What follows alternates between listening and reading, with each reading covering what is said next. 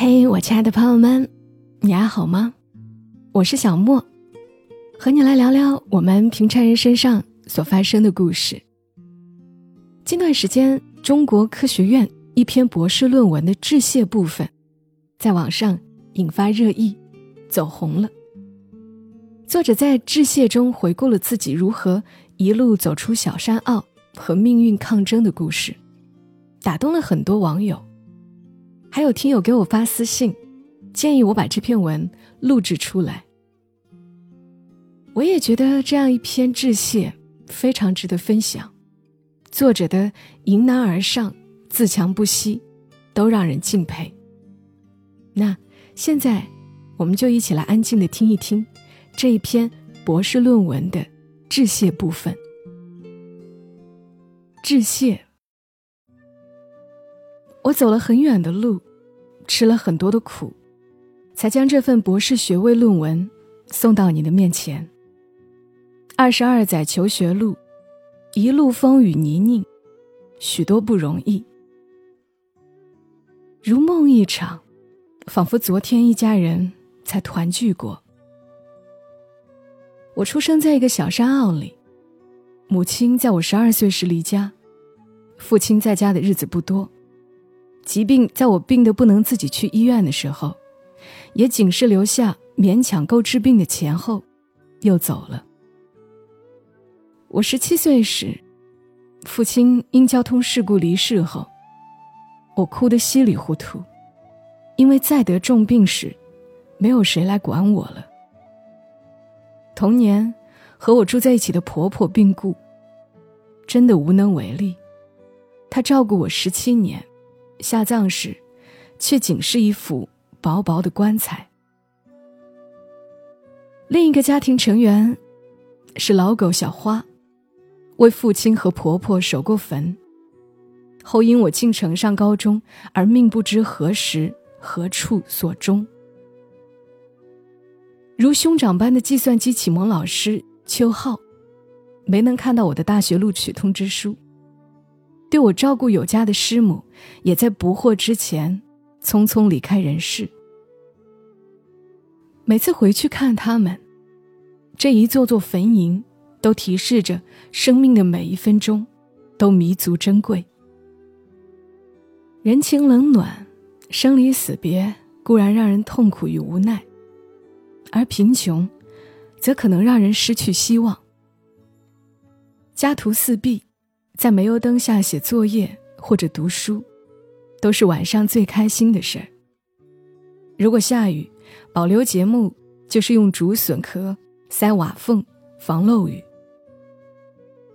高中之前的主要经济来源是夜里抓黄鳝，周末钓鱼，养小猪仔和出租水牛。那些年里，方圆十公里的水田和小河，都被我用脚。测量过无数次，被狗和蛇追，半夜落水，因蓄电瓶进水而摸黑逃回家中。学费没交，黄鳝却被父亲偷卖了，然后买了肉和酒，都是难以避免的事。人后的苦，尚且还能克服，人前的尊严，却无比脆弱。上课的时候，因拖欠学费，而经常被老师叫出教室约谈。雨天，湿漉着上课，屁股后面说不定还是泥。夏天，光着脚走在滚烫的路上。冬天，穿着破旧衣服，打着寒颤，穿过那条长长的过道，领作业本。这些都可能成为压垮骆驼的最后一根稻草。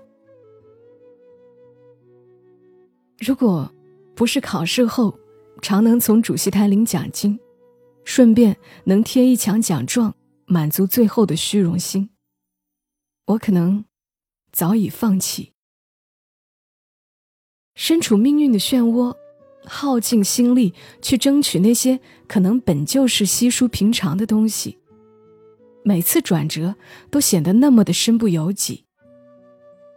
幸运的是，命运到底还有一丝怜惜，进入高中后，学校免了全部学杂费，胡叔叔一家帮助解决了生活费。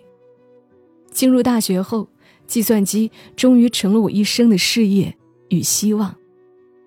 胃溃疡和胃出血，也终于我作别。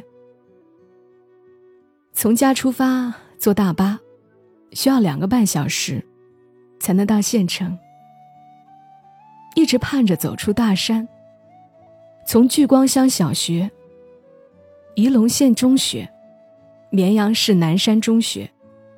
到重庆的西南大学，再到中科院自动化所。我也记不清，有多少次因为现实的压力而觉得自己快扛不住了。这一路，信念很简单：把书念下去，然后走出去，不枉活一世。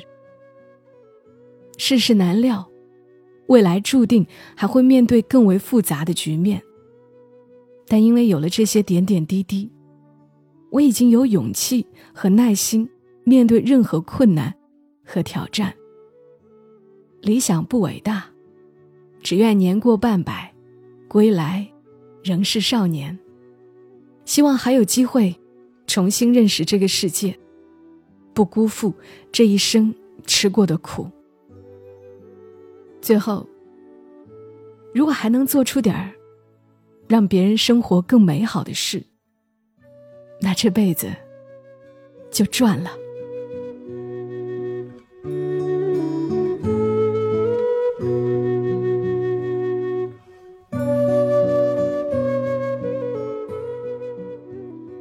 读这篇文的时候，脑子里会闪过很多的画面，让我们再一次相信，知识是可以改变命运的。也再一次感受到，人生不易，唯有努力。我最喜欢的是这篇致谢里的一句话：“如果还能做出点让别人生活更美好的事，那这辈子就赚了。”一个受过这么多苦的人，依旧内心明亮，依旧希望能够去点亮别人的生活，是让人感动的。愿我们也如他一样。好好活，不枉活一世。好了，谢谢你们听到我，我是小莫，今天就陪伴大家到这儿，祝你今晚好梦。小莫在深圳，和你说晚安。